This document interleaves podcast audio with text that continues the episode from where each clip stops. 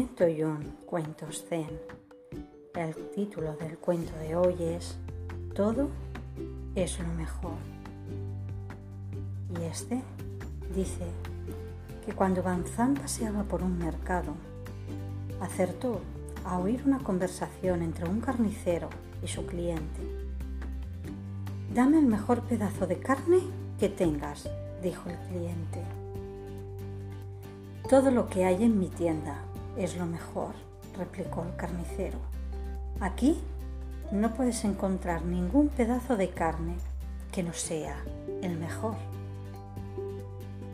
Y al oír estas palabras, Bazán quedó iluminado.